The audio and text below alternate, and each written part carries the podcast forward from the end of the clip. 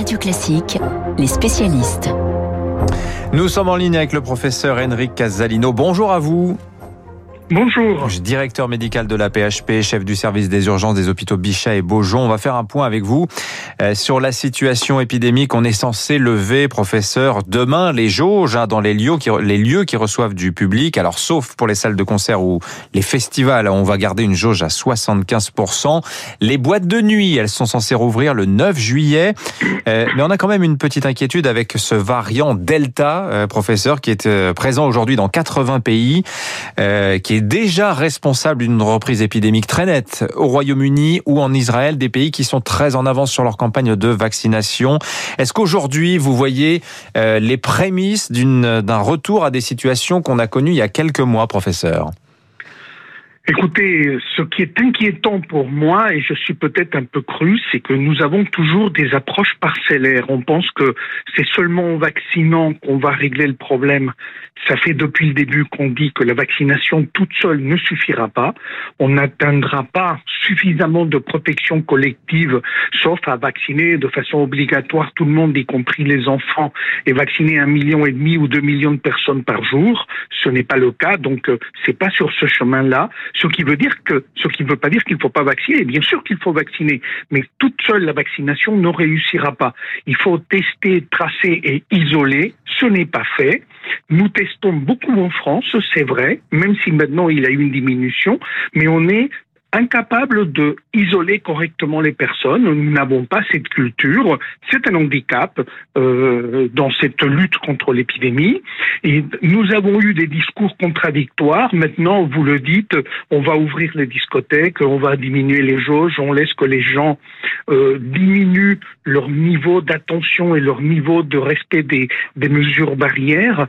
Euh, c'est extrêmement dangereux. Euh, aujourd'hui, pour le moment, il n'y a pas de danger massif dans l'immédiateté, dans les semaines qui viennent. Et ça, ça va faire que les hommes politiques et la population baissent la garde. Mais c'est extrêmement dangereux d'imaginer une reprise épidémique, par exemple en septembre ou octobre. Ça nous mettrait vraiment dans une situation extrêmement difficile. Et impardonnable, je dirais même. Hein. Euh, nous savons ce qui nous attend, quels sont les risques, et nous ne faisons rien pour l'éviter. Alors, vous avez un discours euh, de fermeté, professeur Casalino, mais qui est un petit peu à rebours de l'ambiance du moment.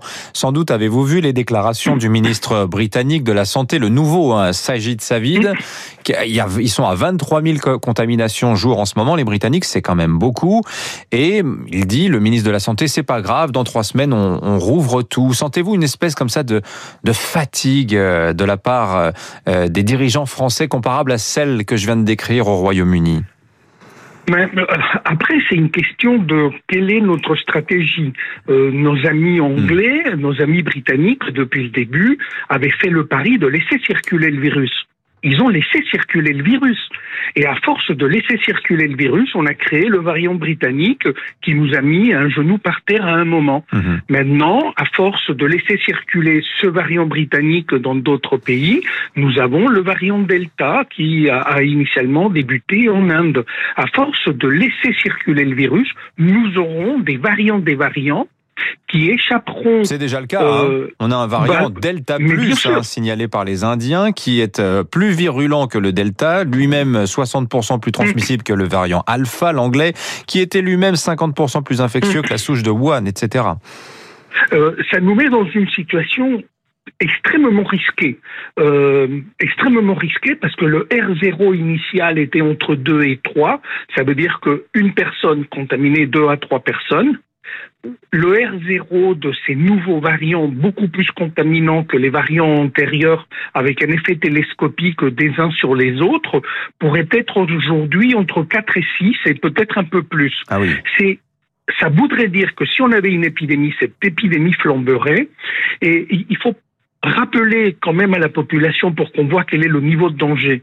La première vague a mis sur le tapis notre système de santé, alors qu'elle n'avait touché probablement pas plus de 5 ou 6% de la population générale française. Un peu plus dans certaines régions, 10% en région parisienne, le Grand Est, etc. Mais avec 5 à 10% de la population qui a été contaminée, elle nous avait mis sur le tapis. Bien sûr, il y avait beaucoup de personnes fragiles qui n'étaient pas protégées, il y a eu beaucoup de mortalité.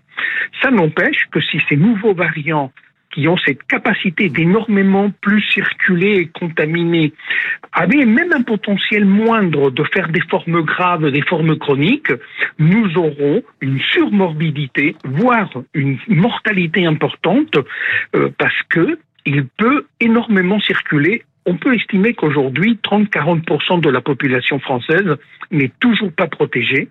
Et si c'était le cas, vous voyez que si avec 5%, on met en difficulté un pays, un système de santé.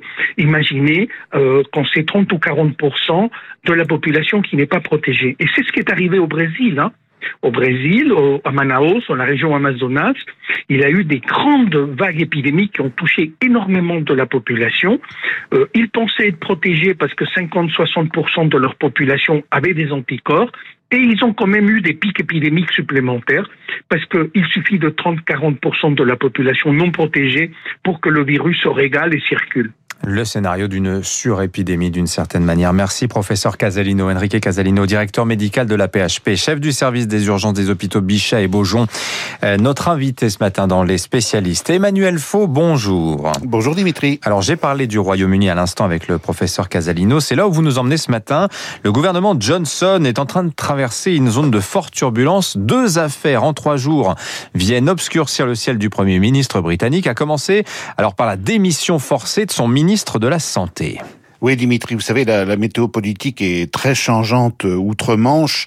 Il y a deux mois, Boris Johnson euh, surfait sur la vague d'euphorie euh, suscitée par la réouverture des pubs et des restaurants après un long hiver de lockdown. Et voilà donc que ce week-end, le Premier ministre a dû accepter la mort dans l'âme, la démission de son ministre de la Santé, Matt Hancock, pièce maîtresse de la lutte contre la pandémie depuis plus d'un an, qui a été pris la main dans le sac et surtout les lèvres sur celles de sa maîtresse et collaboratrice Gina. Alors ce n'est pas tant la relation extra-conjugale plus ou moins connue de ce père de famille qui a fait scandale, que le lieu et le moment de cette ambassade captée par une caméra de surveillance, parce que ça s'est passé dans le bureau du ministre le 6 mai dernier, alors que les règles de distanciation physique étaient encore de rigueur et que Mac Hancock lui-même s'en faisait le chantre publiquement. Alors quelques jours après l'annonce d'un report de la dernière phase du déconfinement pour cause de variant Delta, le gouvernement Johnson se serait bien passé d'un naufrage son ministre de la Santé, d'autant qu'un autre scandale vient mettre à mal la défense du Royaume britannique à travers sa prestigieuse Royal Navy. Alors ça, c'est donc la deuxième affaire. Elle est aussi incroyable. Ce sont là des, des documents classés défense qui ont été découverts à un arrêt de bus euh, dans la ville de Londres. Oui, alors en général, on trouve ça dans les bons romans d'espionnage. Ben, là, c'est la réalité brute. Un dossier de 50 pages de détrempé, ramassé par un passant du Kent derrière un, un arrêt de bus.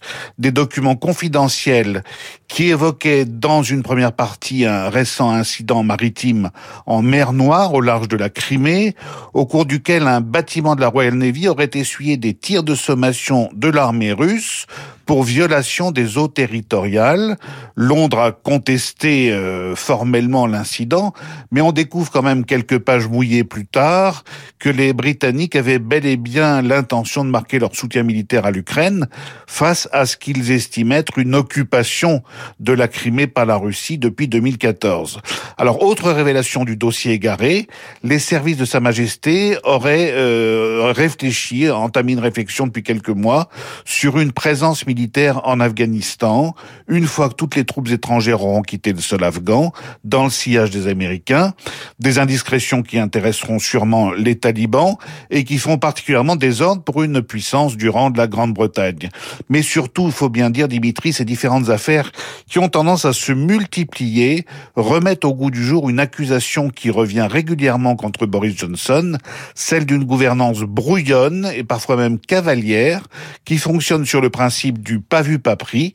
Sauf que depuis quelques mois, les ministres et conseillers de Bojo sont souvent vus et ils sont souvent pris. Merci Emmanuel Faux. Dans un instant sur Radio Classique, le journal imprévisible. On va revenir sur cette défaite des Bleus contre la Suisse. On en a connu d'autres, hein, des défaites, mais celle-ci, on peut dire qu'elle fait particulièrement mal, surtout à Renault.